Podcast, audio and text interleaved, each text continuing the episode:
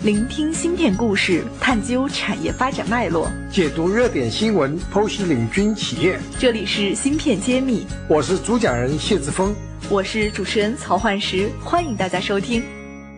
欢迎大家收听芯片揭秘，我是主持人焕石。今天非常开心，在广州我们走访了另外一家广州的芯片代表企业，他们是国内做 FPGA 芯片的一个佼佼者——广州高云半导体公司。啊，今天参加我们访谈的呢是高云半导体的总经理助理梁总。那么下面有请梁总给我们听友们打个招呼。好，大家好。呃，我是广东高云半导体科技股份公司的总经理助理梁岳峰。呃，很感谢芯片解密栏目今天到我们公司里面做这样一个采访，可以让大家更加了解这个行业或者说我们公司一些发展的情况吧。那么高云呢，是我们广州应该是二零一四年落地成立的。呃，我们是幺四年成立的公司，我们是呃幺七年搬到广州这边来，是因为广州开发区这边也是大力发展这个集成电路产业嘛。所以他们就把我们呃吸引过来了。那也很感谢开发区的一些支持，确实他们呃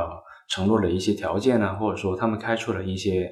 呃政策，也开始陆续落地了。那对我们企业的帮助也是非常大的。嗯，梁总，你也是我们高云的。一直从创立到现在的见证者，嗯，那么从最开始你们团队选择 FPGA 这条路有什么样的一个考虑？因为我听说好像这条路并不是那么容易，国产化率也非常低啊。呃，是因为呃我们碰到一个非常好的团队啊，这个因为我们是投资人啊，那我们碰到这个团队之后呢，感觉啊一来觉得这个事情确实不容易做啊，可以说我们也低估了这个难度。走的也是，坦白说也是，呃，尽了很大一个努力，也走的比较辛苦。但是确实，我感觉，呃，各种原因吧，一个是这个团队的技术实力，也刚好，呃，这几年碰上这个，呃，国内集成电路的一个发展的一个机遇。那我觉得现在呃开始这个路也越来越宽了。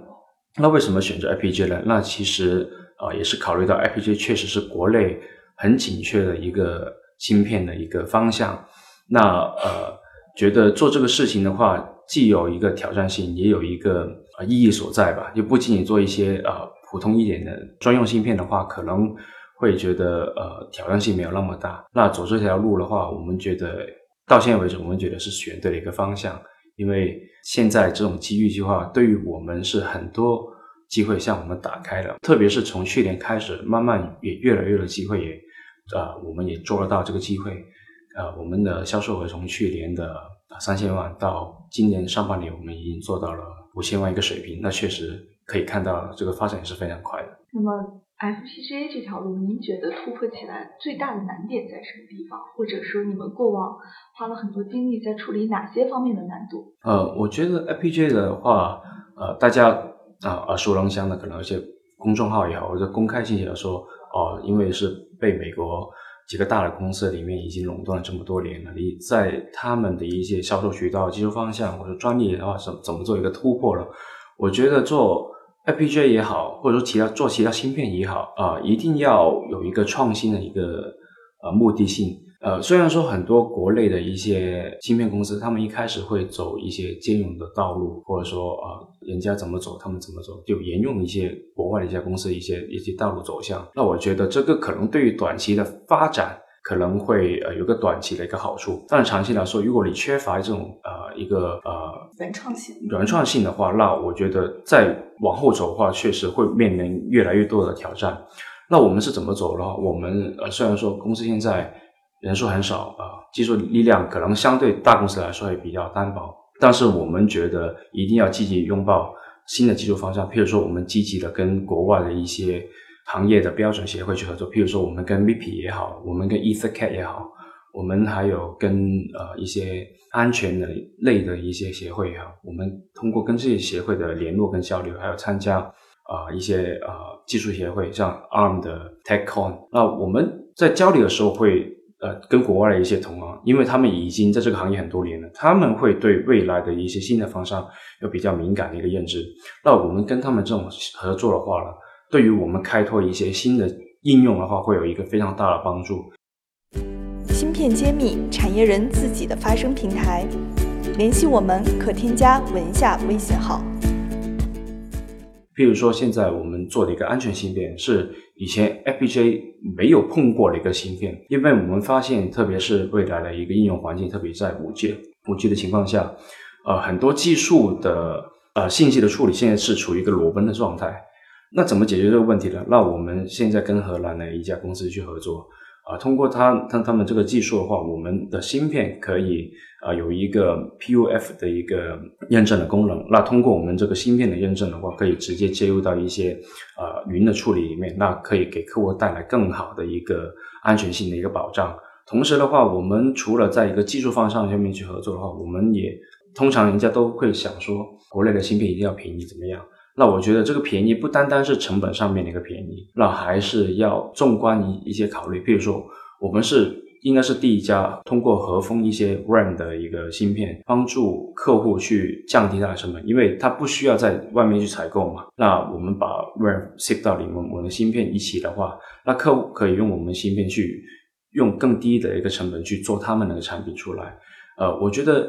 国内做芯片的话，一定要跳出一个误区，说啊，一定要便宜。那这个便宜一定要是有创新性的一个一个选择，又通过技术的手段去帮他们客户的成本降下来，而不仅仅说纯粹的成本去去降下来，去去打价格战。我觉得这个是一个不健不太健康的方法，就是要靠创新和技术的变革来带来成本的降低，对对的，而非是牺牲自己应得的利润来去获得这个市场的优势。对对对对。对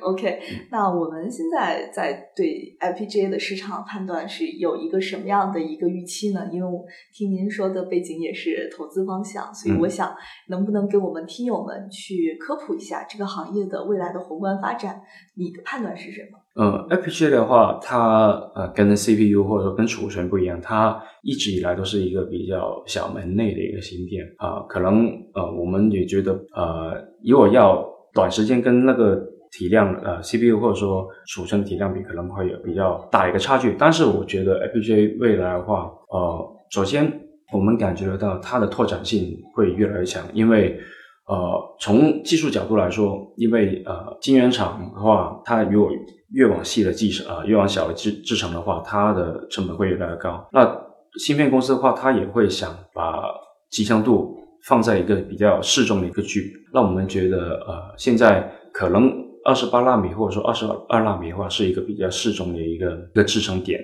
可能呃很多公司也不会再往上去走，可能要看看几年。那我觉得在这个点的话，我们会推出一些一系列的产品出来去做，像十四啊或者说十六这种产品的话，未来的话可能只是在一个比较小门类的，像通信啊，要么可能像在一些嗯啊卫星啊或者说通信类这个级别的话，这个芯片国内的公司想做这个级别的芯片的话。可能还有一个比较长的技术积累，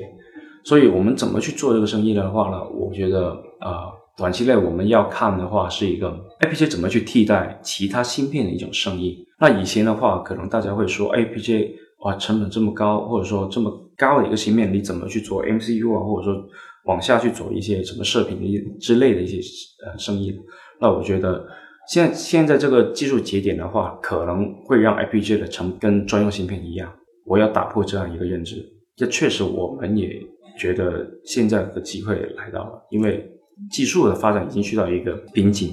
那我们再往上去走，也是大家往 SOC 的方向去做。人家要做 SOC 的话，可能跟我们做的是不太一样，因为 FPGA 一直很难做，那我们去向下去兼容一些 MCU 或射频的东西，会比他们要借用去做 FPGA 的话啊更难一点。那我觉得我们可能未来会推出一些 SOC 的产品出来。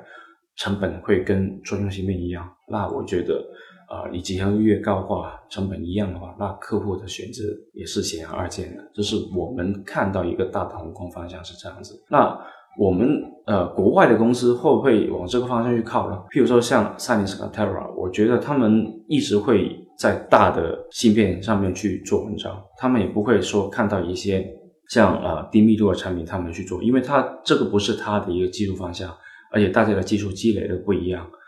所以说我觉得这是我们的一个机会。而且呃，大家会看，哎，那你跟莱迪斯怎么比？那我觉得从现在来说，我们的很多产品的话，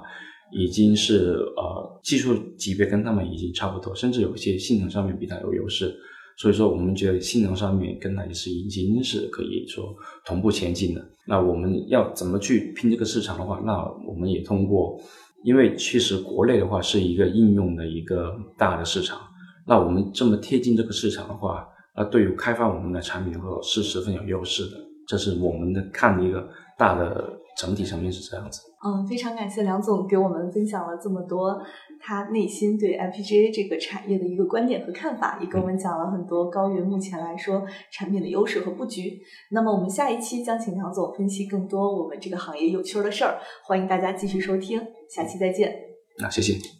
感谢大家收听《芯片揭秘》，更多精彩内容请关注公众号“茄子会”。我是谢志峰，我在《芯片揭秘》等着你。